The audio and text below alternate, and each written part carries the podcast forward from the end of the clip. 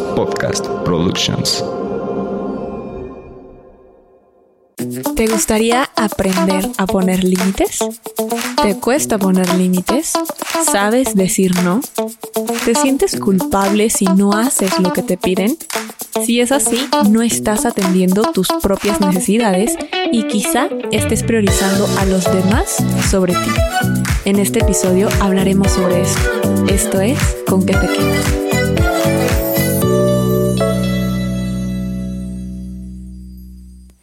Hola a todos y bienvenidos a Con qué te quedas, este espacio de crecimiento personal y reflexión.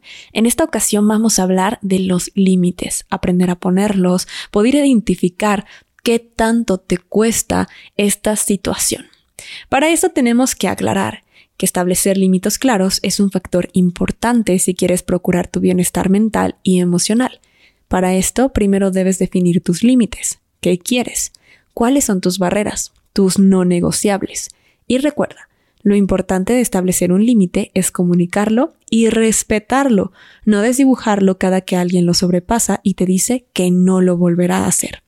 Por ejemplo, es muy usual que en las relaciones al principio establezcan sus límites, como por ejemplo no aceptar mentiras, pero luego te enteras de una mentira y en lugar de terminar la relación, desdibujas el límite y terminas aceptando la situación diciendo, pero es la última vez. Cuando nos cuesta establecer nuestros límites, usualmente es porque tenemos miedo de decepcionar o perder a alguien, por lo que creemos que la respuesta es aceptar y desdibujar nuestros límites. Pero recuerda que una vez que desdibujas esa línea, es muy fácil que la vuelvan a cruzar. Recuerda que lo que permites es lo que continuará. Básicamente, cuando nos cuesta establecer y mantener estos límites es por miedo a perder o decepcionar a alguien o a una situación, sentir que no va a llegar nada mejor. Es que qué tal que no acepto y entonces no llega nada más. Es que qué tal que es mi única oportunidad. Es que qué tal, siempre es, es que qué tal que. Y por eso no respetamos los límites, porque creemos que es lo que merecemos, porque creemos que es mejor a nada y no es así. Nuestros límites vienen a cuidarnos y a procurar nuestro bienestar. Entonces, recuerda que en vez de desdibujar esos límites, debes respetarlos desde un principio y para eso debes comenzar contigo. No puedes pedir que estén respetando tus límites cuando ni tú misma o tú mismo los respetas. Así que bueno, recuerda que esto va a continuar. Los límites son necesarios para tener bienestar emocional. Son las expectativas y necesidades que nos brindan seguridad y comodidad en nuestras relaciones interpersonales, pero incluso también en nuestro amor propio. Los límites no son únicamente hacia afuera, también son hacia adentro. ¿Qué te vas a permitir? ¿Qué quieres y qué no? Esto es muy importante. Muchas veces al hablar de límites únicamente pensamos en a quién le voy a decir que no que no voy a aceptar que otros me hagan, pero que no vas a aceptar que tú misma te hagas, que no vas a aceptar hacer que no vas a aceptar en ti. Los límites no son únicamente hacia afuera, también hacia ti. ¿Sabes cuáles son los límites que te pones? ¿Cuáles son esas líneas que no debes cruzar tú? ¿Cuántas veces desdibujas tus límites? Por ejemplo, no hacer algo o no aceptar algo que tú estás haciendo y decir, bueno, pero es la última vez. Cada que, por ejemplo, te pones un hábito y dices, nah, pero hoy falto, hoy será el único día que falte, ya mañana voy. Esos límites también están generando un nuevo hábito, entonces, ¿qué tanto te permites desdibujarlos? Los límites nos ayudan a mantener un estado mental y emocional sano. Es aprender a decir cuando no y cuando sí. Se trata de valorarnos a nosotros mismos, incluso cuando podemos llegar a decepcionar a alguien o perder una oportunidad. Aprender a poner límites muchas veces implica poner distancia con las personas que ya no aportan, que lastiman, que hieren, así que es momento de agradecer lo aprendido y retirarnos de ahí. Por lo tanto, como podrás ver, los límites son parte del amor propio. Ámate tanto como para valorar tu tiempo y energía. Elige cuándo, con quién y cómo usarlos. Recuerda que los límites son por y para ti. Ahora hablemos de qué pasa cuando como eres una persona que trabaja su espiritualidad, te meten en el molde de debes ayudar a todos. estar para todos. No puedes decir que no. No puedes negarte a nada porque tú ayudas, porque eres muy espiritual, ¿no? De hecho, siempre nos meten en esta idea de que ser espiritual es ser una persona zen que siempre esté ayudando y que es un ser de luz y que siempre está vibrando alto. Y ya hemos hablado de eso y desmintiendo el vibrar alto.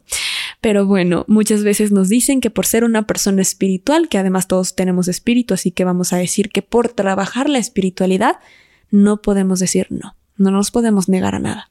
Y las cosas no son así. Eso es más alejado a la realidad que nada. Ser buena persona no significa aguantar todo. Así que no te sientas mal por poner límites, por decir que no. Al contrario, es algo sano y necesario. Es una forma de cuidar tu salud mental. Como te dije, el primer paso es definir tus límites antes de esperar que las otras personas los respeten. Para esto, realiza una lista de lo que ya no quieres permitir en tu vida, tanto en otros como en ti. Piensa en las situaciones pasadas que te han hecho sentir alguna incomodidad y encuentra lo que tengan en común. Así podrás ir identificando estas situaciones y tener tus límites claros.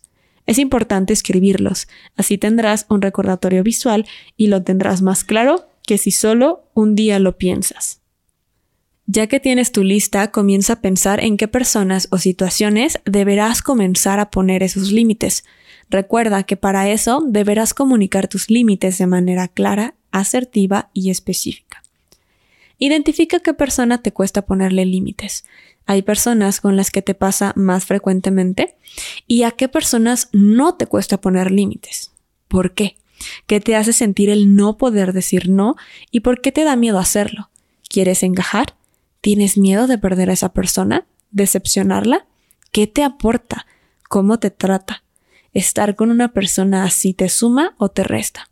¿Has intentado ponerle límites? ¿Qué pasa cuando lo intentas? Aquí es donde entra tu amor propio y aceptación. Bríndate tu propio afecto. No lo busques fuera, ni creer que dice la sociedad que al constantemente debemos que tener la aceptación y que la aceptación viene exclusivamente de fuera.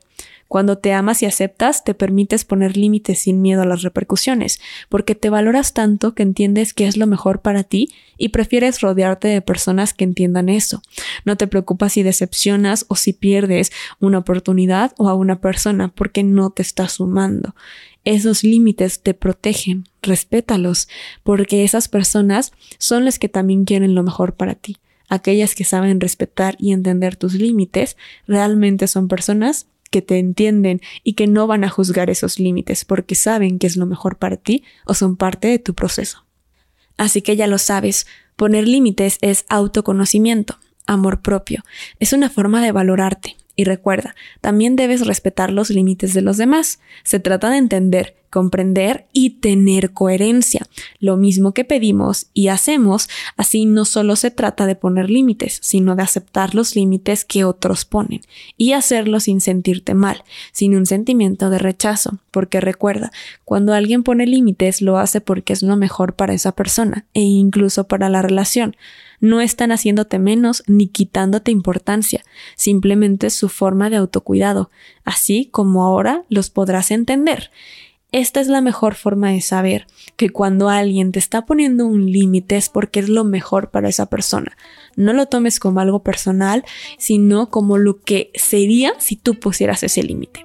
Si aprendes a tener esa coherencia entre poner los límites y respetar los límites de los demás, así como el equilibrio entre que los límites no son solo hacia afuera, sino también hacia adentro, vas a poder tener un mejor autocuidado y amor propio. Comienza con eso y cuéntame qué tal. Recuerda que puedes escucharme en todas las redes como con que te quedas y encontrarme en redes sociales como arroba pam1111. También te recuerdo que tenemos el audiolibro La magia de los números en tu vida y puedes escucharlo para aprender a aplicar la numerología en tu día a día. Te vamos a dejar el link en la descripción y el podcast exclusivo Tu mejor versión, donde trabajas tanto en tu inconsciente que descubres todas las respuestas que están en tu interior. Y sin más por el momento, nos escuchamos en un próximo episodio. Bye.